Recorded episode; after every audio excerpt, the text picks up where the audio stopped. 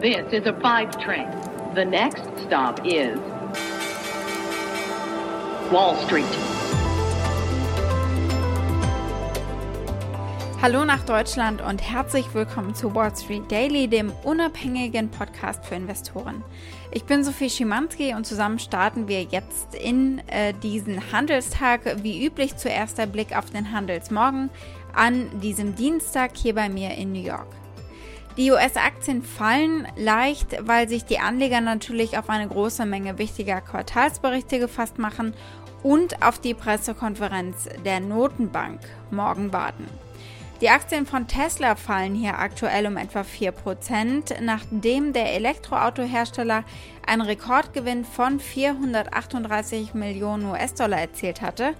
Tesla übertraf die Erwartungen der Wall Street deutlich, was unter anderem aber durch den Verkauf von Bitcoin gefördert wurde, nicht durch den Verkauf von Autos.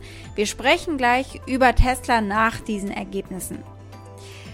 Die UPS-Aktien stiegen um über 9%, nachdem die Gewinne die Schätzungen der Wall Street übertroffen haben. Das Unternehmen hat bekannt gegeben, dass der Umsatz im ersten Quartal um 27% gestiegen ist. Klar, die Leute verschicken natürlich mehr, wo sie sich nicht äh, von Angesicht zu Angesicht treffen können.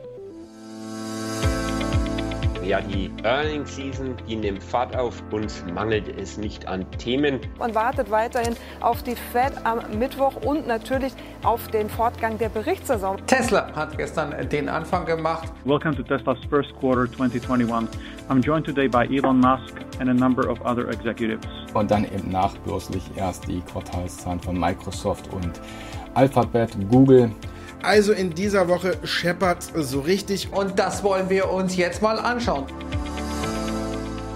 Ja, es scheppert zum Beispiel beim OPEC-Treffen und äh, beim Ölpreis und dann bei General Electric, da gab es Earnings und auf die schauen wir. Wir werfen einen Blick auf Starbucks und auf Microsoft. Die Ergebnisse kommen noch im Laufe der Nacht. Worauf kommt es hier an? Das schauen wir uns an. Die Aktie des Tages ist die von Tesla. Da gab es gestern Ergebnisse. Die gab es heute Morgen ausführlich in der Börse im Morning Briefing. Wir gucken hier nur auf die Aktie und die Anleger und Analysten und darauf, äh, was sie jetzt eigentlich anfangen mit diesen Ergebnissen.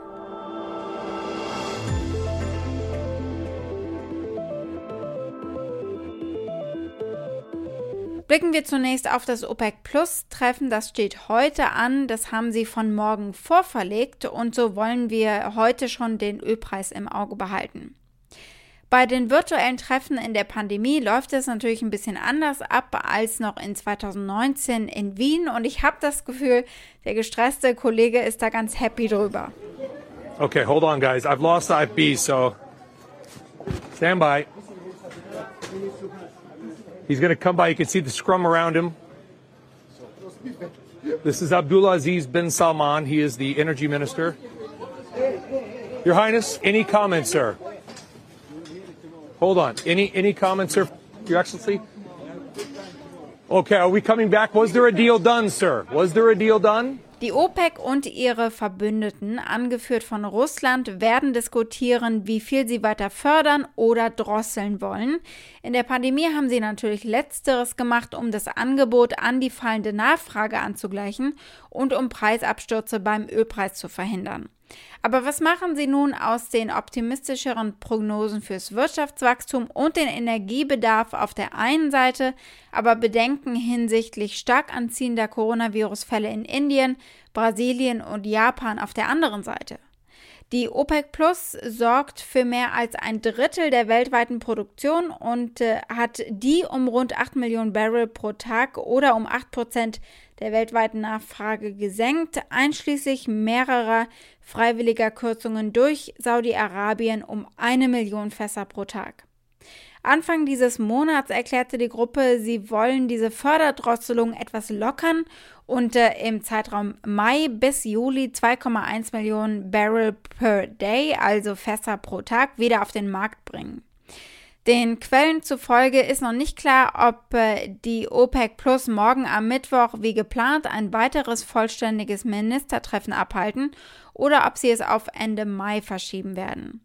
Und äh, weil es übrigens gerade aktuelle Zahlen gab von einem Unternehmen, das betroffen ist, Der britische Energiekonzern BP meldete am Dienstag nach einer Phase der höheren Rohstoffpreise und besseren Nachfrageaussichten ein besser als erwartetes Ergebnis für das erste Quartal.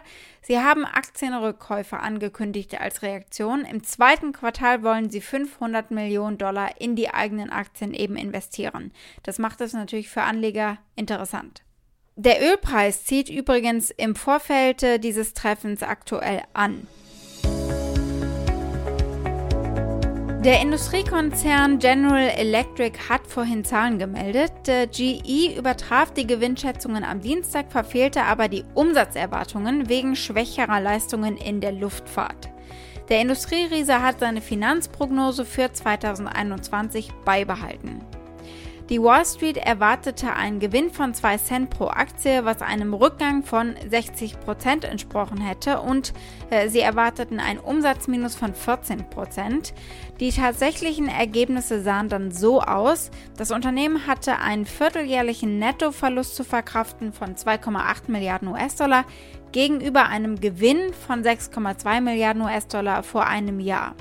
Der Umsatz ist um 12 Prozent gefallen übers Jahr. In den Geschäftsbereichen Luftfahrt ging der Umsatz besonders stark zurück, um 28 Prozent nämlich. Der Erfolg in diesem Bereich hängt natürlich zusammen mit äh, dem wichtigsten Kunden für Triebwerke, Boeing. Und äh, der hat die 737 MAX wieder aus dem Himmel genommen und äh, am Boden eben geparkt wegen mehrerer Vorfälle und Unfälle. Nach einer langwierigen Umstrukturierung betreibt GE inzwischen vier Hauptindustriebranchen: Luftfahrt, Energie, Gesundheitswesen und erneuerbare Energien. Und dann ist da noch sein schrumpfendes Finanzdienstleistungsgeschäft, bekannt als GE Capital. Das Windenergiegeschäft dürfte von der Klimaschutzagenda von Präsident Joe Biden natürlich profitieren in der Zukunft. Und deswegen werfen wir mal einen Blick auf diese Zukunft, auf den Ausblick von GE. Sie steuern für das organische Wachstum der Industrieeinnahmen im Jahr 2021 einen niedrigen einstelligen Bereich an. Für das Jahr 2021 ist außerdem ein IPS, also ein Gewinn pro Aktie von 15 bis 25 Cent vorgesehen, wobei die Margen um mehr als 250 Basispunkte steigen sollten. Die GE-Aktien fallen hier als Reaktion.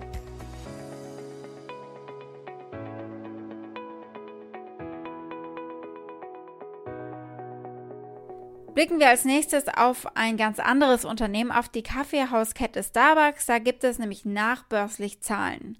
Wegen geschlossener Cafés hat Starbucks natürlich mit am deutlichsten unter der Pandemie gelitten. Der Bericht von Starbucks wird im Vergleich zum Vorjahreszeitraum, als ein Großteil der Welt erst vor dem Beginn der Pandemie stand, sicherlich gut aussehen. Die Kaffeehauskette wird in diesem Bericht voraussichtlich einen Quartalsgewinn von 52 Cent pro Aktie ausweisen, was einer Veränderung von 62,5 Prozent gegenüber dem Vorjahr entsprechen würde. Der Umsatz wird voraussichtlich ein Plus betragen gegenüber dem Vorjahresquartal von 13,2 Prozent. In den letzten vier Quartalen hat das Unternehmen die IPS-Konsensschätzungen viermal übertroffen. Das Problem mit diesen Zahlen heute ist aber, Starbucks braucht quasi makellose Zahlen, damit Anleger nicht entscheiden, der Wert der Aktie ist zu hoch für die Earnings.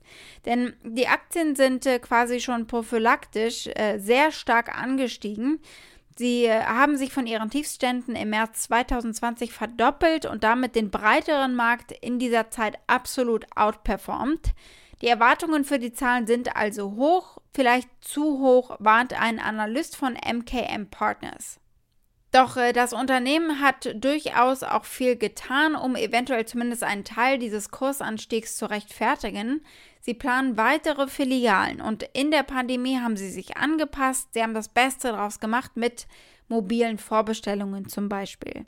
Der Starbucks-CEO Kevin Johnson sagte, ein Trend in der Pandemie waren höhere Transaktionssummen, aber insgesamt weniger Transaktionen. Sprich, die Leute haben eben Gruppenbestellungen gemacht. Einer ist zu Starbucks gefahren und hat äh, für alle eben Kaffee mitgebracht und äh, es wird äh, jetzt aber erwartet, dass sich das nach der Pandemie normalisiert, sagt der CEO Kevin Johnson.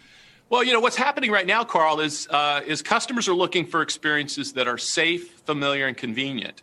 And so when they come to Starbucks, you know, in many ways, they're, they're, they're placing group orders. They're buying multiple beverages, uh, multiple food items.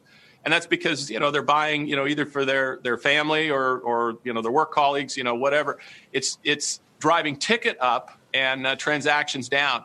And as, uh, as we get through this pandemic and, you know, the vaccination uh, process starts to unfold, we're going to see that normalize a bit more. Und klar, wenn das Pandemieende in Sicht ist, wird das dann auch die Mobilität der Verbraucher erhöhen und die Menschen insgesamt zurück in die Restaurants und Coffeeshops bringen. Blicken wir als nächstes auf die Microsoft Earnings, die gibt es nämlich ebenfalls nach Handelsschluss. Die Wall Street erwartet von Microsoft starke Ergebnisse an diesem Dienstag. Die Analysten prognostizieren einen Umsatz von 41 Milliarden US-Dollar. Das wäre ein Plus von 17 Prozent gegenüber dem Vorjahr bei einem Gewinn von einem Dollar und 78 Cent pro Aktie.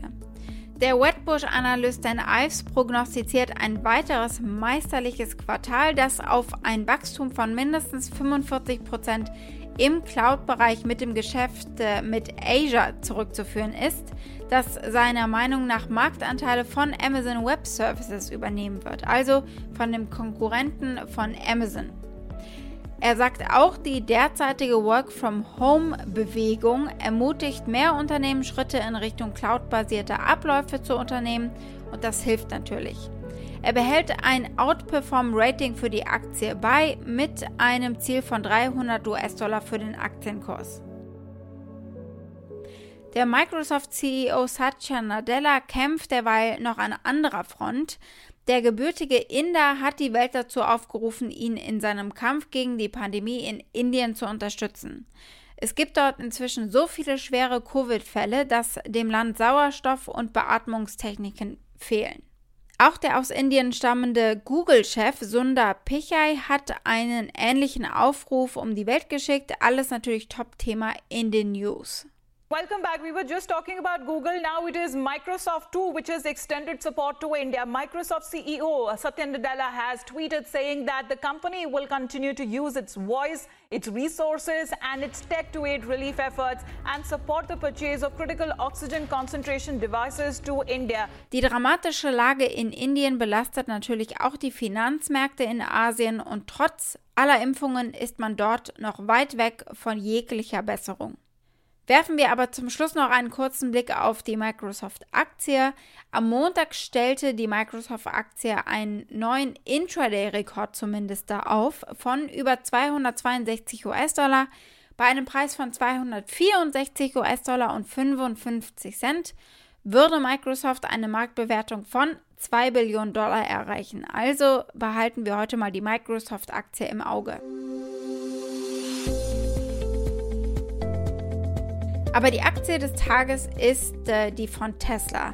Das waren ja eigentlich ganz gute Ergebnisse. Der Tesla-CEO Elon Musk im Earnings Call, der leider eine grottige Qualität war, sagte Rekorde, Rekorde, Rekorde und eine bessere Wahrnehmung von Elektroautos bei Verbrauchern haben geholfen. Um, so Q1 2021 was a record quarter on many levels.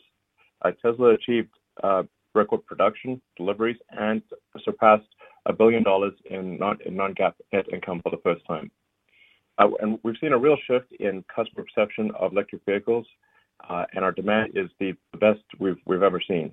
Ja, aber die Aktie fällt trotzdem. Das Geschäft mit dem Verkauf von Autos geht zwar in die richtige Richtung, aber sie sind natürlich mit Versorgungsproblemen konfrontiert, wie so viele andere Autobauer. Elon Musk äh, räumte eben auch ein, dass der weltweite Mangel an Computerchips zu einigen der schwierigsten Herausforderungen in der Lieferkette geführt habe, die sie je erlebt haben. Tesla meldete aber trotzdem den höchsten Quartalsgewinn aller Zeiten. Das lag aber an äh, finanziellen Manövern auch, nicht am Kerngeschäft, in dem sie eben Autos verkaufen. Einmal war da der Kauf von Bitcoin im Wert von 1,5 Milliarden US-Dollar und dann der anschließende Verkauf eines Teils, der brachte 101 Millionen US-Dollar ein. Bitcoin habe sich bisher als gute Entscheidung erwiesen, das sagt Zach Kirkhorn, der CFO von Tesla. Und er hat hinzugefügt, dass das Unternehmen weiterhin in Krypto investieren würde, um Cash eben zu parken. Die Bestände des Unternehmens werden weiter wachsen, wenn Kunden anfangen, Autos mit Bitcoin zu kaufen. Tesla verdiente außerdem 518 Millionen US-Dollar durch den Verkauf von Emissionsgutschriften an andere Autohersteller gegenüber 354 Millionen US-Dollar vor einem Jahr. Das war für Tesla also ein stetiges, sehr margenstarkes Nebengeschäft sozusagen. Das kann aber nachlassen, weil ja immer mehr Autobauer ihre eigenen Elektroautos auf den Markt bringen.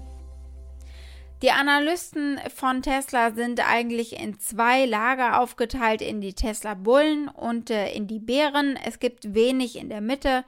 Das durchschnittliche Preisziel liegt bei etwa 680 Dollar. Es gibt 12 Kaufratings, 14 Mal heißt es halten und 7 Mal verkaufen. Wall Street. Das war's mit Wall Street Daily für heute. Für Fragen oder Vorschläge erreicht ihr mich via E-Mail unter wall-street-daily at mediapioneer.com und damit wünsche ich euch einen schönen Abend bis morgen. Eure Sophie.